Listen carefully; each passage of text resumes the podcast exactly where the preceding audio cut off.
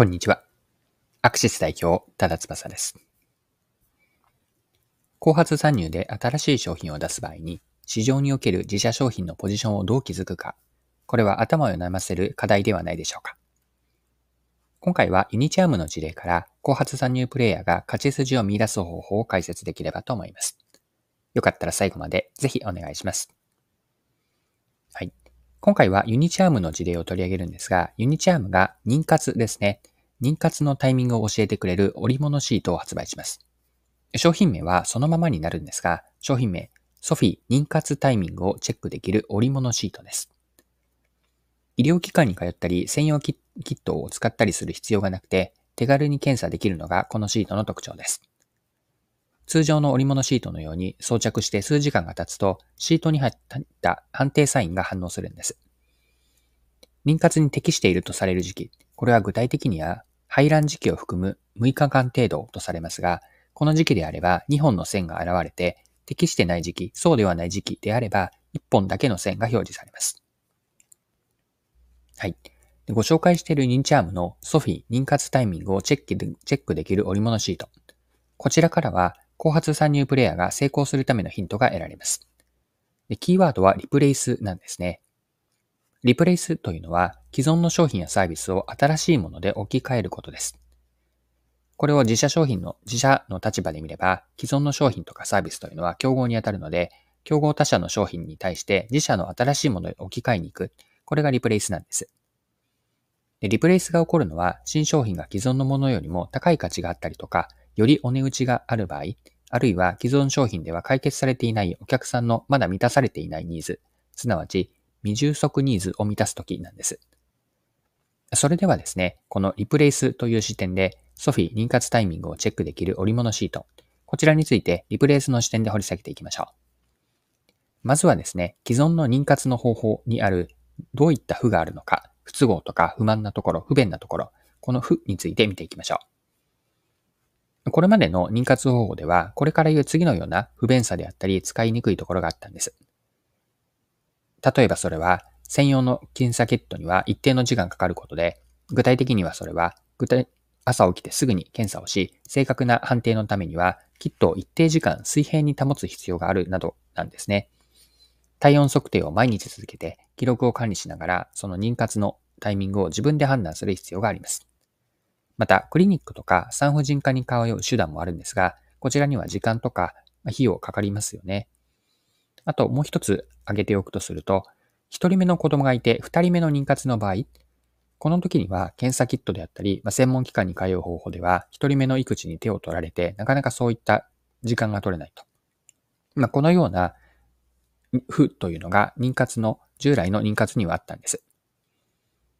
では、それに対してソフィーはどのような特徴があるのでしょうか既存の妊活方法に対して、こちらのソフィ妊活タイミングをチェックできる織物シート、この比較優位を整理してみましょう。まず一つ目に挙げるのとすると手軽さがあります。専用キットや医療機関を利用する必要がなくて、自宅で日常生活の中で手軽に検査ができます。また、簡単な操作性、これも比較優位だと思っていて、シートを装着するだけで済むんですよね。で、朝起きてすぐに検査をしなくても、まあ、数時間後には装着するだけで妊活の適切なタイミングがわかります。まあ、これによって時間の節約も起きて、仕事や家事で忙しい人でも簡単に妊活のタイミングを把握できるため、時間の節約になります。あとはですね、アプリの連動というのがあって、これはイニチアームが整理管理の公式アプリをも提供しているんですが、この公式アプリと提供することで、より詳細な整理の周期であったり、排卵日の通知がわかきます。まあ、これによって認活のタイミングを逃すことを防げると思うんですね。まあ、こうしたことからコストパフォーマンスがいいのかなと思っていて、ちなみにこのソフィーの妊活タイミングをチェックできる織物シートというのは、値段というのが5枚入りで498円であると。まあ、専門のクリニックであったり、産婦人科での診断費用に比べて、すごく手頃な価格です。はい。ではですね、今回の事例から学びについて一般化して捉えてみましょう。後発参入のプレイヤーがリプレイスを起こすためには、成功させるためには、これから言う次のようなことがポイントになるでしょう。まず一つ目に押さえておくべきポイントは、ターゲット顧客の設定です。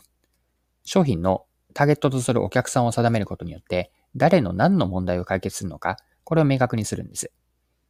リプレイスが起きるか、どうやって起こすかのストーリーを具体的に描くんです。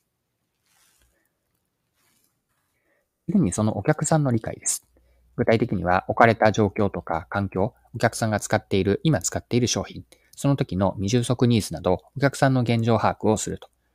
既存商品を使っているお客さんにとってのどこに負が今あるのか、この不便とか不都合なところ、不満なところ、この負を見出していきます。そして、その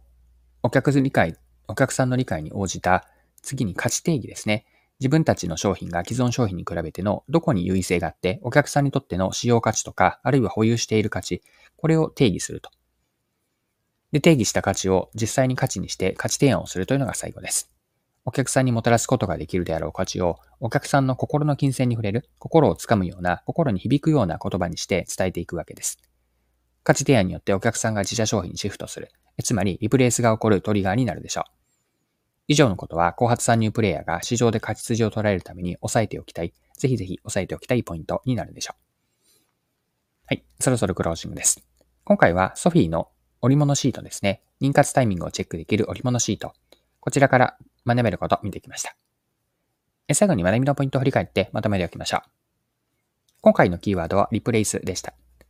後発参入のプレイヤーが成功するには、リプレイスをいかに起こせるかなんです。リプレイスというのは既存の商品やサービス、つまり競合商品を自社で新しく置き換えること。リプレイスが起こるのは、新商品が既存のものよりも高い価値があったりとか、あとはお買い得でコスパがいい、または既存商品でのお客さんの未充足ニーズを新しいものでは満たすとき、こんな時にリプレイスというシフトが起こるわけです。リプレイスを実現するためのポイントは、まずターゲットとするお客さんを定めて、そのお客さんの理解からの負を見つける。自社商品の既存商品と比べての優位性から、お客さんにもたらすことができる価値を定義します。